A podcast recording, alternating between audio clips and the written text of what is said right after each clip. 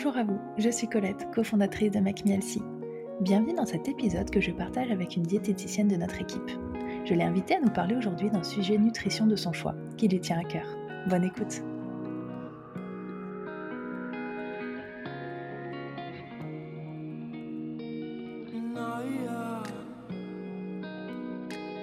Bonjour à tous, bienvenue dans ce nouvel épisode du podcast où j'accueille Romane, notre diététicienne. Hello Romane Hello Colette Merci de venir prendre la parole une nouvelle fois sur un autre sujet. Et aujourd'hui, on va parler de la faim. Parce que c'est vrai que parfois, euh, en tout cas, on a des patients qui sont concernés qui, nous en parlent. Bah, la sensation de faim est très présente. Et dans ces cas-là, c'est assez difficile de la mettre de côté et de ne pas y penser c'est normal, hein, on est tous humains. Et c'est vrai que ressentir cette sensation de faim juste avant les repas, ça c'est complètement normal. Par contre, euh, avoir une sensation de faim permanente bah, toute la journée, ça peut être assez gênant. Et dans ce cas-là, c'est évidemment euh, pas normal. Et c'est euh, bah, pour ça qu'on va aborder ce sujet ensemble aujourd'hui avec toi, Romane.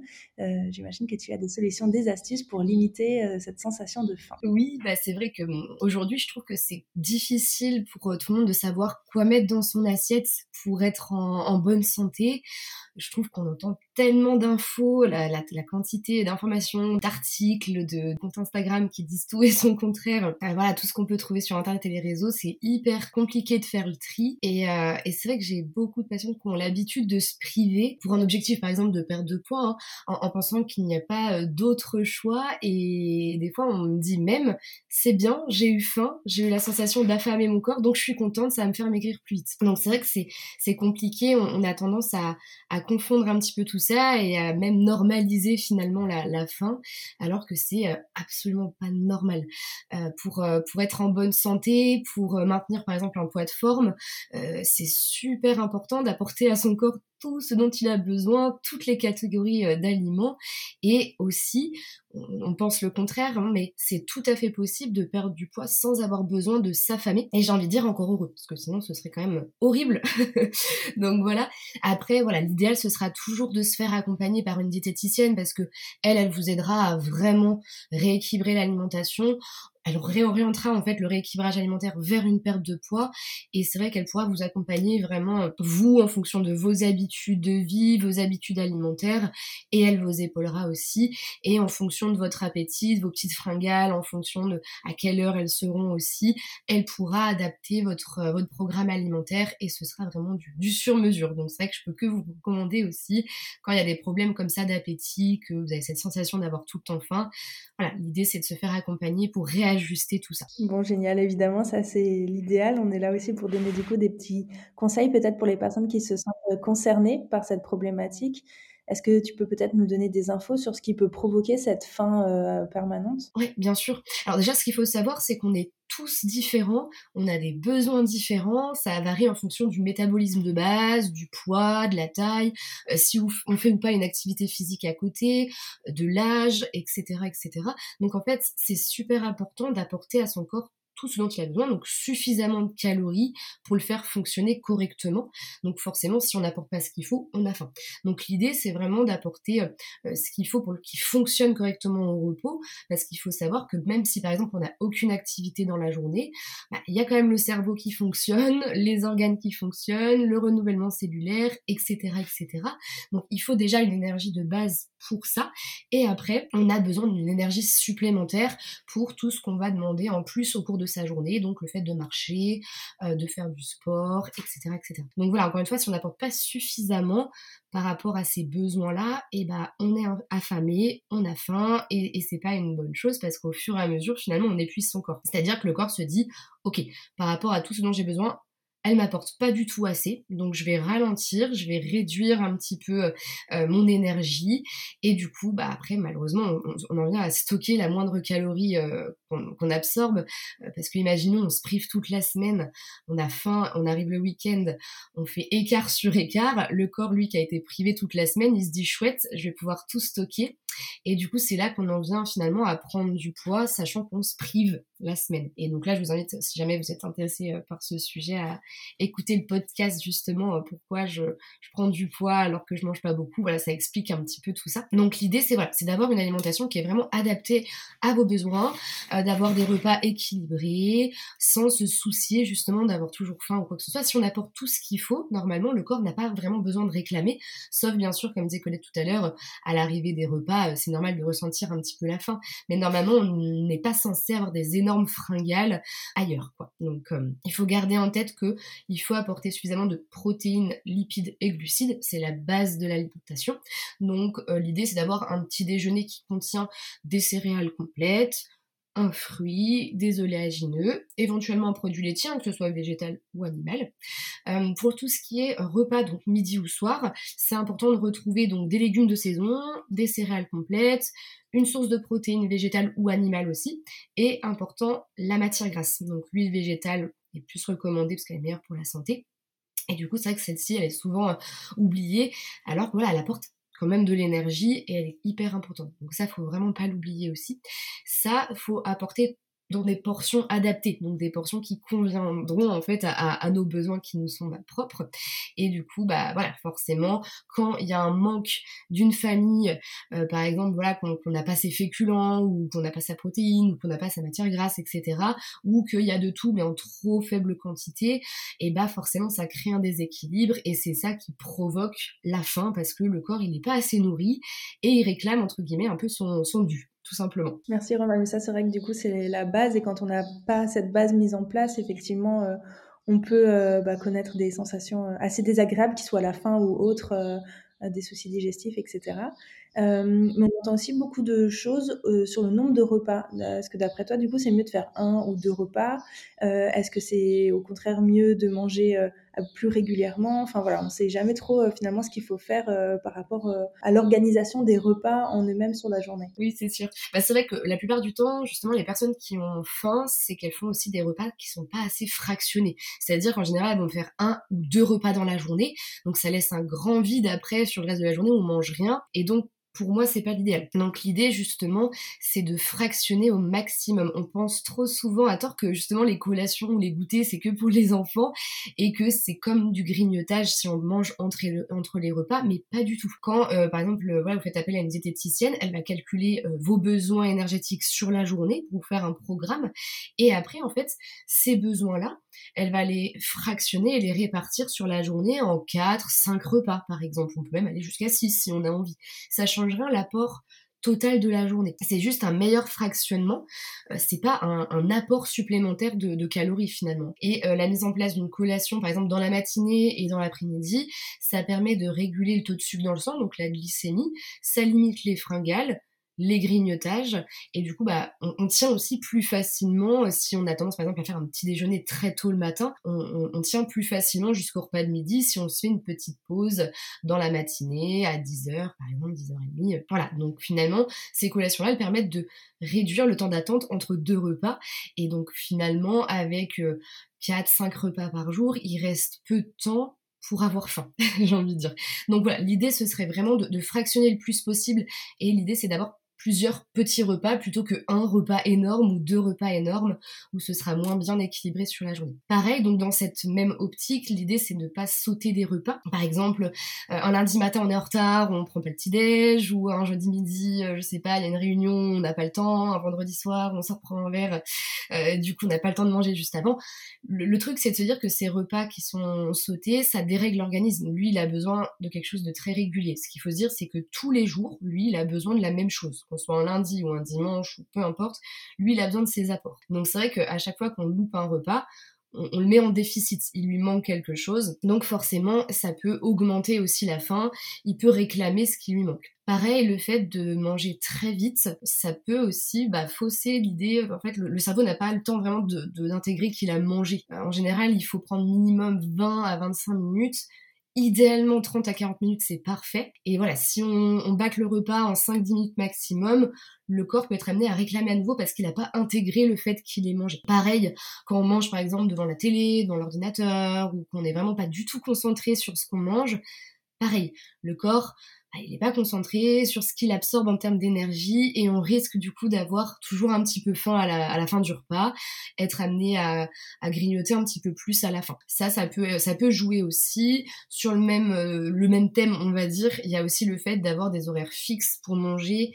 Bah voilà, ça, ça peut être aussi compliqué si on a des contrainte dans le sens où, euh, par exemple, je sais pas si euh, par rapport au travail, euh, vous êtes amené à manger à, à midi 30 alors que vous, vous avez faim à 13h30, par exemple, ça peut compliquer aussi le truc. Si pareil, le matin, vous vous levez, vous n'avez pas faim du tout pour le petit déjeuner, le fait de vous forcer quand même à le prendre, c'est dommage parce qu'après, peut-être que votre corps, lui, va se réveiller, on va dire, à, à 9h ou 10h et vous allez peut-être avoir faim à ce moment-là et donc c'est dommage. Donc l'idée, ça peut peut-être être de revoir son organisation, peut-être de pas se forcer à manger un petit déjeuner juste avant de partir au travail, mais si votre travail le permet, peut-être emportez votre petit déjeuner avec vous et prenez-le sur place quand vous avez réellement faim. Comme ça, vous apportez à votre corps ce dont il a besoin au moment où il en a envie. Et pareil, pour la pause déjeuner, n'hésitez pas aussi à demander, à, voir aussi avec vos collègues si c'est possible de décaler la pause, voir comment on peut se réorganiser. En tout cas, il n'y a pas d'heure idéale vraiment pour faire son petit déjeuner, son midi, son, son goûter, etc. Le moment idéal, c'est vraiment là où vous avez faim. Donc c'est aussi important de peut-être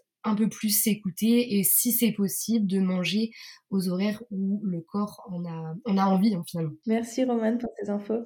Et euh, bon, j'imagine qu'il y a peut-être des aliments en particulier qu'il faut limiter euh, pour évidemment, enfin, comme on disait au début, ne, ne, pas, en tout cas, limiter la sensation de faim qui peut revenir de manière trop fréquente. Oui, c'est ça. Bah, c'est vrai qu'il y a des aliments qui vont euh, moins caler entre guillemets que d'autres et, et, qui vont avoir un impact sur l'appétit, hein, notamment, bah, par exemple, les produits raffinés, hein, donc par exemple à base de farine blanche, ils sont très très très faibles en fibres. Donc du coup, par exemple pâte blanche, pain blanc, riz blanc, les gâteaux, etc. Eux, ils vont avoir un effet, enfin ils vont augmenter la glycémie. Ils vont l'augmenter en flèche. Après, cette glycémie, elle va chuter hyper rapidement. Et c'est justement ce qui entraîne des fringales et des sensations de faim. Pareil, du coup, pour les produits soufflés.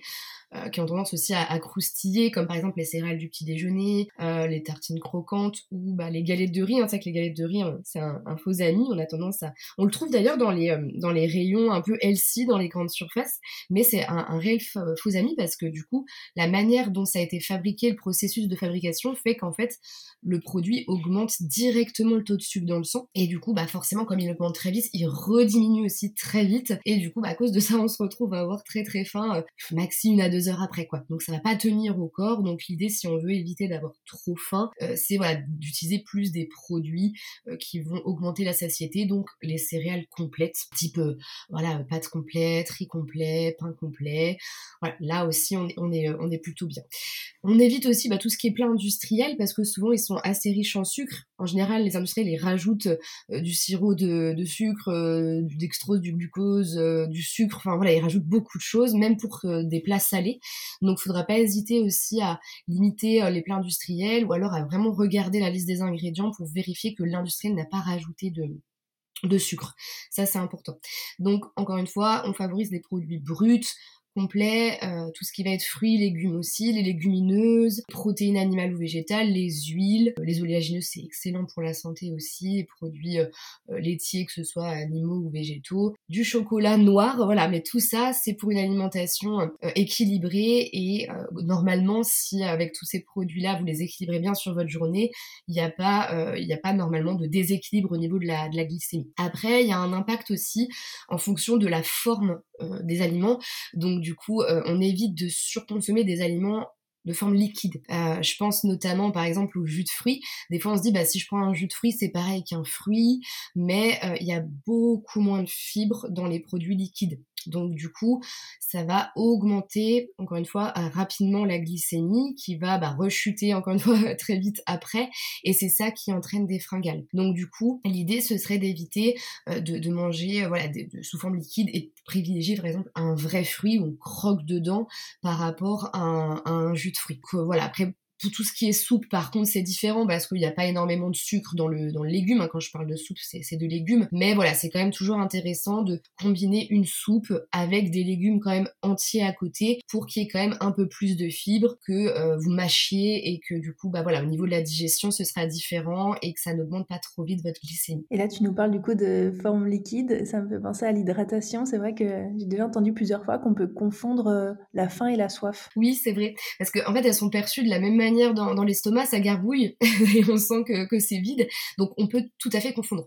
Donc après, euh, si on a faim, enfin, en fait, c'est difficile. C'est-à-dire que si on a faim et qu'on boit au lieu de manger, théoriquement, bah, on boit, ça passe, mais dix minutes après, notre cerveau réclame à nouveau. En revanche, si c'était vraiment une sensation de soif, on boit et normalement dix minutes après, on ressent rien. Donc si on a un doute, moi ce que je vous conseille c'est toujours boire. De toute façon, euh, voilà, l'idée c'est d'atteindre aussi les 1 litre 5 d'eau dans sa journée. Donc buvez et vous regardez ce que vous ressentez. Si vraiment vous avez à nouveau faim 10 minutes après, c'est que c'était une vraie faim et que ça peut être par exemple intéressant de faire par exemple une petite collation si on est en, milieu d'après-midi. Voilà. Et après, euh, je terminerai aussi sur euh, le fait que il y a la, la santé, le bien-être de manière générale aussi qui vont énormément impacter sur la sensation de faim, sur l'appétit, parce que il se peut aussi que la fatigue, le stress, le fait de pas beaucoup dormir la nuit, pas beaucoup récupérer, toutes ces petites choses-là, ça dérègle un petit peu notre ressenti et ça peut augmenter l'appétit. Donc du coup, euh, la fatigue, le stress, ça a tendance à nous pousser vers une alimentation euh, assez euh, assez sucrée, assez riche. Donc forcément, on rentre dans le cercle vicieux parce que on, mange des choses très sucrées, ça augmente vite notre glycémie, ça rechute après, donc on a à nouveau faim, etc., etc. On tombe un petit peu dans, dans les grignotages. Donc du coup, l'idée c'est aussi de faire attention à sa santé de manière générale, à son bien-être, à mettre en place, bah voilà, peut-être de l'activité physique pour euh, voilà éliminer un petit peu le stress ou certains compléments alimentaires si vraiment il y a un problème de sommeil, de stress récurrent, de fatigue. En tout cas, je trouve que c'est hyper important de s'en préoccuper et bah encore une fois, votre diététicienne pourra vous aider parce que ça c'est des choses qui vous sont propres à vous et elle elle pourra vous conseiller sur euh, sur ce sujet-là. Mais voilà, en tout cas, ce qu'il faut retenir globalement, c'est que bah il y a beaucoup de raisons. Euh, ça, ça peut être voilà beaucoup beaucoup de causes. Hein. Le fait d'avoir faim comme ça dans sa journée peut y avoir beaucoup de choses. Donc l'idée c'est que voilà, vous puissiez piocher là dans tout ce que je viens de vous dire. L'idée c'est de, se préoccuper justement de cette sensation de faim. Faut pas la considérer comme normale et d'essayer de suivre ces petites astuces là pour euh, essayer justement de vous aider et de ne plus ressentir ça parce que c'est vrai que c'est quand même pas évident de ressentir euh, cette sensation là toute la journée. Donc voilà, j'espère que ça pourra euh, vous aider. Merci beaucoup Romane. Et c'est vrai qu'on a quand même la grande grande majorité de nos patients qui sont hyper surpris des quantités qu'on leur propose pendant nos rééquilibrages alimentaires et donc dans leur programme. Et euh, la plupart, ils viennent en se disant, mon Dieu, mais je vais avoir faim, euh, qu'est-ce qu'on, à quelle sauce on va manger? Et en fait, ils se retrouvent, euh, voilà, plus vraiment à 99% des, des cas, je pense, à dire, mais en fait, j'ai jamais eu faim et ça a vraiment régulé ma sensation de faim. Enfin, c'est vraiment des témoignages qu'on a souvent. Et c'est vrai que c'est hyper important et ça permet aussi de, retrouver un peu de, sérénité par rapport à ça. Voilà, on sait qu'on va pas s'affamer, c'est hyper important et, on peut mettre notre attention sur euh, d'autres choses qui sont peut-être plus euh, intéressantes. Voilà. Bah, merci beaucoup en tout cas, Raman. Je te souhaite une très bonne journée ainsi qu'à toutes les personnes qui nous ont écoutés aujourd'hui et à très bientôt. Bonne journée.